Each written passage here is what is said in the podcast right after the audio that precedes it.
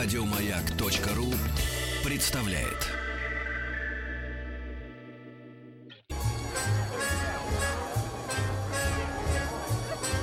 Новогодний базар.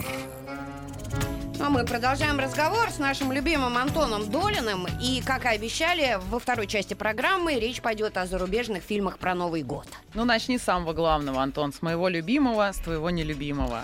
А я решил, что в свою десятку э, рекомендую фильм. Фильм «Реальная любовь» я не буду включать. Это моя, моя принципиальная позиция. То есть я его назвал уже не первый раз за этот эфир, и этого, я думаю, достаточно. Я его уже четыре раза посмотрела за этот месяц. Я даже не, не буду делать предположение, как, Тебе не разрешают какова- другие фильмы смотреть? какова жизнь человека, который э, испытывает потребность э, в столь многократном просмотре этого фильма.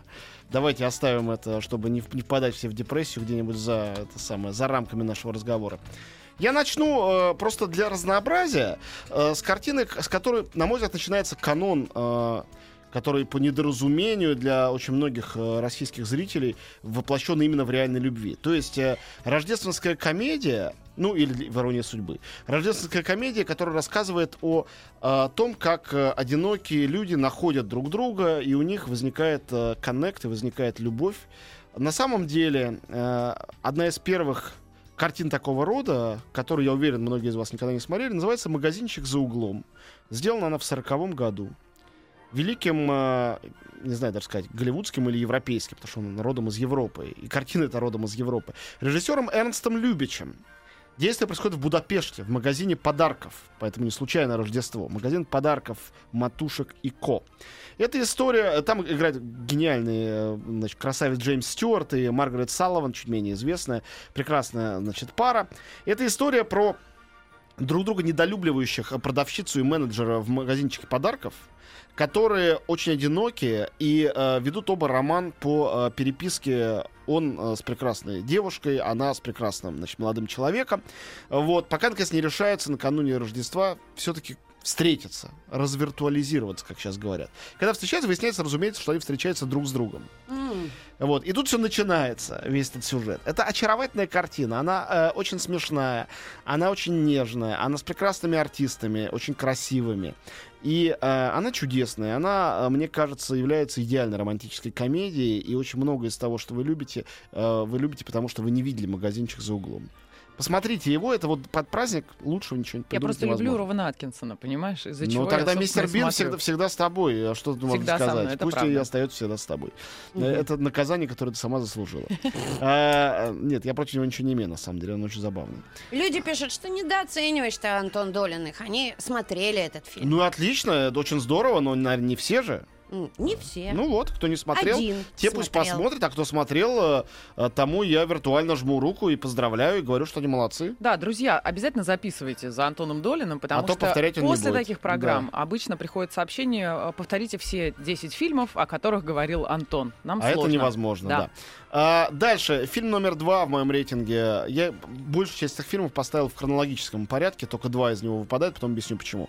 Фильм 84 года «Гремлины». Не все его осознают как рождественский. Это абсолютно рождественская картина. Это и сказка, и ужастик, и комедия. Потрясающее совершенно сочетание, которое только режиссеру Джо Данте давалось когда-то. Чудесные песни. э, э, Крис Коламбус, э, о котором мы сегодня еще поговорим, тут автор сценария, Спилберг э, продюсер.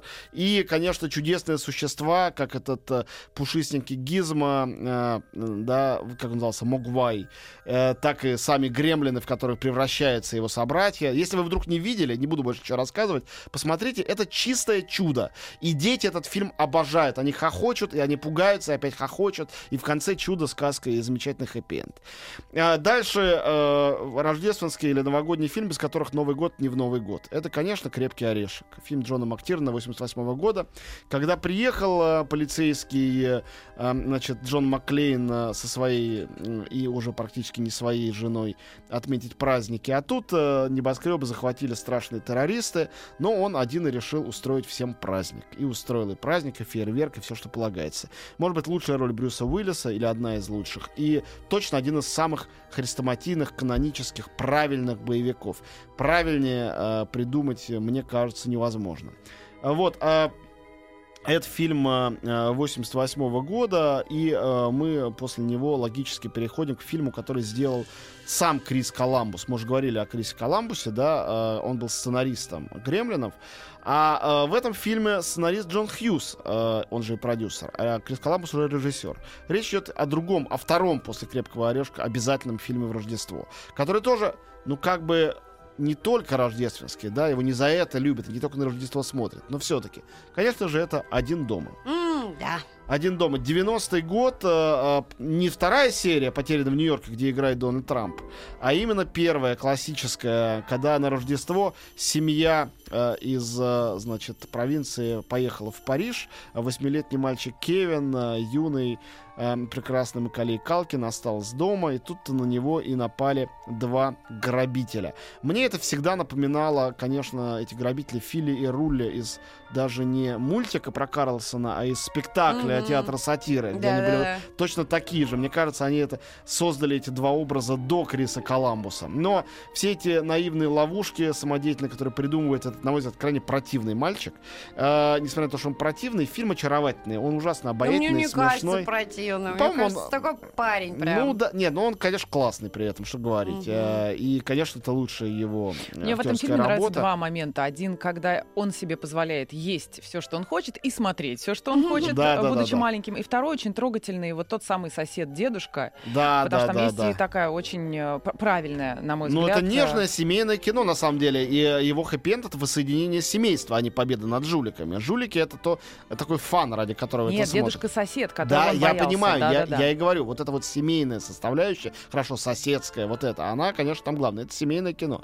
Ну, а следующий пункт, конечно же, конечно же, как уд- удержаться от э, кошмара перед Рождеством Тима Бертона, а на самом деле не все знают, что режиссер этого фильма вовсе не он, он сценарист, а Генри Селик. Э, Замечательная сказка анимационная, кукольная, о том, как э, принц страны Хэллоуин решил стать Дедом Морозом и отметить Новый год.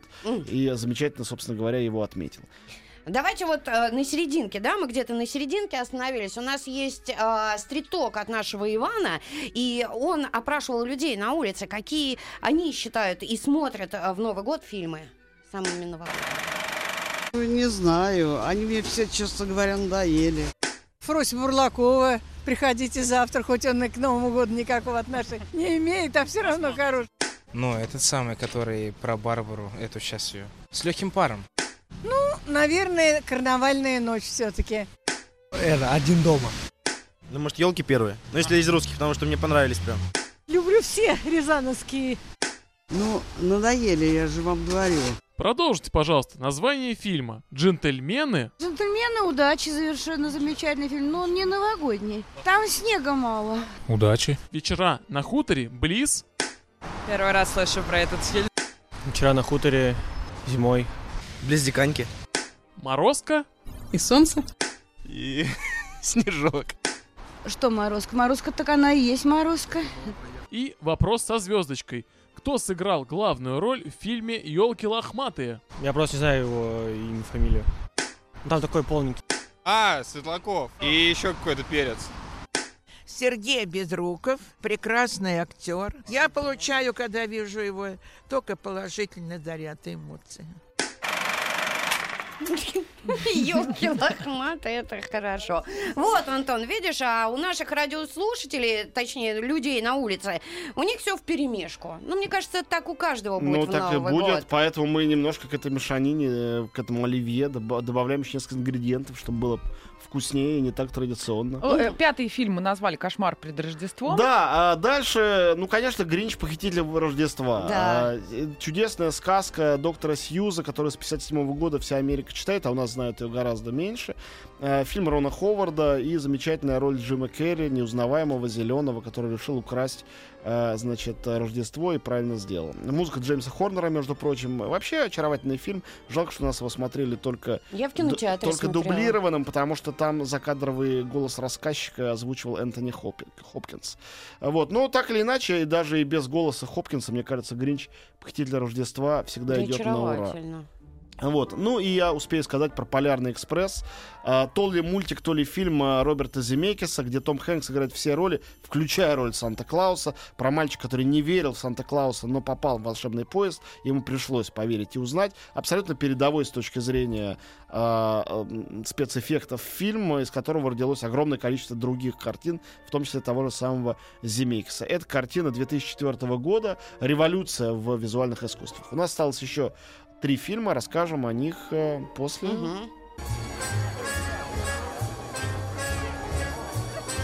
Новогодний базар. А отпуск по обмену кричат, или тоже из серии реальной любви. А нам с женой нравится. Так и многим нравится. На самом деле фильмов же сотни э, на рождественскую Это, друзья, тему. такой топ-топ от Андолина. от Я Антона просто Долина. предлагаю вам самое-самое, и я предлагал самое очевидное. Сейчас хочу три неочевидных фильма предложить. Вот как я сказал про это Рождество, опять из того, что в прокате. Сейчас вам три фильма, которые все три имеют отношение к Рождеству, но они нестандартные. А, Я думал сюда включить э, э, плохого Санту, но он не поместился у меня тоже в десятку, поэтому будем считать, что он вне конкурса. Только первый, да, не, не второй недавно вышедший, а именно первый оригинальный. А, Вот, итак, э, это будут три европейских фильма, а то у нас был сплошной Голливуд. Ну, правда, Эрнст Любич европейский человек, и фильм, там, действие происходит в Будапеште, но все равно кино голливудское. Значит, первый европейский фильм. Это для любителей э, новогодних ужастиков. Хотя это такой тоже новогодний ужастик, он не совсем ужасный, он очень трогательный. Называется «Санта на продажу». Это финская картина 2010 года. Режиссер Ялмери Хеллендер. Это история про то, как в Лапландии э, сын оленевода э, находит э, истинного Йолупукки, а это и есть, собственно говоря, Дед Санта, Мороз. Санта-Клаус. А Санта-Клаус. Выясняется, что на самом деле это огромное, страшное, э, застрявшее в вечной мерзлоте чудище, которое с древних времен существовало вовсе не для того, чтобы награждать детей, которые себя хорошо вели, подарками, а для того, чтобы пожирать детей, которые себя плохо вели. А поскольку, по сути, все себя всегда ведут плохо, то сейчас оно оттуда проснется и придет и всех съест. И это фильм о том, как они пытаются это предотвратить. Почему называется Санта на продажу, не буду рассказывать, это будет спойлер. Только скажу, а другой спойлер скажу, что вот эти вот существа, в которых мы верили, что это Деда Морозы, э, которые с длинными бородами, такие старички вечные, это на самом деле помощники этого Йолупуки, это рождественские эльфы. Просто мы этого не знали. И они тоже такие очень хтонические и жуткие. Чудесная картина. Это на самом деле комедия, конечно, больше, чем фильм ужасов. э, А если это фильм ужасов, то для детей. А Вот, я смотрел его со старшим сыном, мы оба хохотали и ужасно люблю этот фильм. А его мало кто знает, поэтому я рад о нем сказать снова. А, И два фильма совсем для взрослых, оба имеющие непосредственное отношение к Рождеству. Это из области авторского кино. Оба, по-моему, совершенно замечательные, просто чудесные. Первый это шедевр, даже я бы сказал последний шедевр, потому что последний его фильм сделанный для кино, хотя есть и телеверсия. а, Шедевр Ингмара Бергмана. Фильм «Фанни и Александр», который начинается у рождественской елки за рождественским столом огромной семьи Эгдаль. Это гигантская семейная сага, рассказанная с точки зрения мальчика Александра. Это в определенной степени это автобиографический образ, то есть это портрет самого Бергмана, история его детства, и его сестры Фанни, которые растут в семье директора театра. И история о том, как, когда, как они теряют отца, и мать снова выходит замуж, они уезжают из семьи, как они хотят вернуться в семью. Это огромная сложная история, это потрясающая красота. Там есть совершенно волшебные моменты э, до слез трогательные, а есть моменты очень жуткие. А есть момент встречи и разговора мальчика с Богом, и там чего только нету. А, на мой взгляд, это кино, оно настолько всеобъемлющее, что его даже трудно описать словами. И, наверное, это один из фильмов-претендентов на звание лучшего фильма не о Рождестве, а просто лучшего фильма всех времен и народов. Так что, Фанни Александр, если вы морально готовы а, сделать себе вот такого рода подарок, Вот хотел сказать, что несколько ка- картин, которые ты назвал, они могут идти, знаешь, пока в приготовлении салата фоном, потому Да, что мы да. их хорошо А вот знаем. этот фильм надо смотреть. Да. Да, это правда, это фильм для того, чтобы смотреть его. Причем постарайтесь найти длинную версию. Она длится э, телеверсия, это было как телесериал. Она длится 300 минут. Вот, э, со- ну, соответственно, мож- можете посчитать, что это 5 часов. А, и э, это тоже не оторваться. Но и короткая версия, трехчасовая, тоже совершенно замечательная, а, потому что это такие а, главы э, такого большого киноромана. Э, ну, не знаю, такая сага о форсайтах. Ну, на самом деле, любые сравнения неадекватны, потому что Бергман — это Бергман, это его оригинальный сценарий, это его мир, это его видение, которое великий оператор Свен Нюквест э, настолько полно выражал. Это его потрясающие актеры. Тут не- сумасшедшие прекрасные актерские работы всех, кто тут играет. Э, а Пернила Август просто начала свою актерскую карьеру с этого фильма. А, а еще одну из ролей тут играет Харриет Андерсон. Когда-то э, она играла в фильме «Лето с Моникой» у Бергмана, и это была первая э, обнаженная сцена в его кино, и это считался, она считалась супер секс-символом. А Эрланд Юзефсон, ближайший друг и конфидент Бергмана, потом игравший у Тарковского тоже, он здесь играет роль э, еврея Исаака Якоби. Ну, в общем, я не хочу больше ничего рассказывать, я постарался обойтись без серьезных спойлеров. Если вы вдруг не видели Фанни Александр, это прекрасно. И последняя совсем нестандартная картина, я специально оставил ее вот на десятую финальную позицию в моем топе не российских и не советских фильмов э, о Рождестве и Новом Годе. Это фильм «Счастливого Рождества, мистер Лоуренс». Если сейчас вдруг каким-то чудом Оля нашла бы музыку из этого фильма, там изумительная музыка, ну ладно, обойдемся без нее, но вы у себя найдите. Это музыка Рюити, Рюити Сакамото, одного из лучших композиторов и кинокомпозиторов нашего времени, который сам сыграл тут роль. Вообще-то это военная картина. Это картина о том, как в лагере для британских военнопленных в 1942 году на, на Яве э, японский лагерь, да, где находятся британские военнопленные, попадает новый э, пленный, солдат Джек Селлерс. И э, это о его взаимоотношениях с капитаном лагеря, который пытается подавить его волю. Роль капитана играет Рюити Сакамото, а роль э, э, этого британца Селлерса играет Дэвид Боуи. И этот год, который начался для нас с ухода из жизни Дэвида Боуи, мне кажется, завершить его просмотром одной из лучших э, фильма с одной из лучших ролей Боуи, это будет очень красиво. И это фильм, в котором есть э, изумительная, очень трогательная, такая пробивающая для, до слез сцена Рождества, э, который празднуется в этом лагере. И это э, фильм, в котором сыграл свою первую кинороль к тому моменту телеведущий и телекомик Такеси Китана. Его э, карьера тоже началась с этой картины. Э, Сакамото, Китана, Боуи, замечательный Том Конти, играющий того самого мистера Лоуренса из названия. Это фильм Нагисы Осима, японского режиссера, автора скандально знаменитой э, «Империи чувств» и других картин. Но это, наверное, самая теплая, трогательная и при этом все равно беспощадная к зрителю. Она очень жестокая местами картина. «Счастливого Рождества, мистер Лоуренс» — это мой фаворит. На этом всех поздравляю с Новым годом и С наступающим э, Новым Рождеством. годом. Да, с наступающим. Встретимся уже в 2017 Спасибо тебе, Антон. Спасибо, Антон. Все законспектировали. Еще больше подкастов на радиомаяк.ру.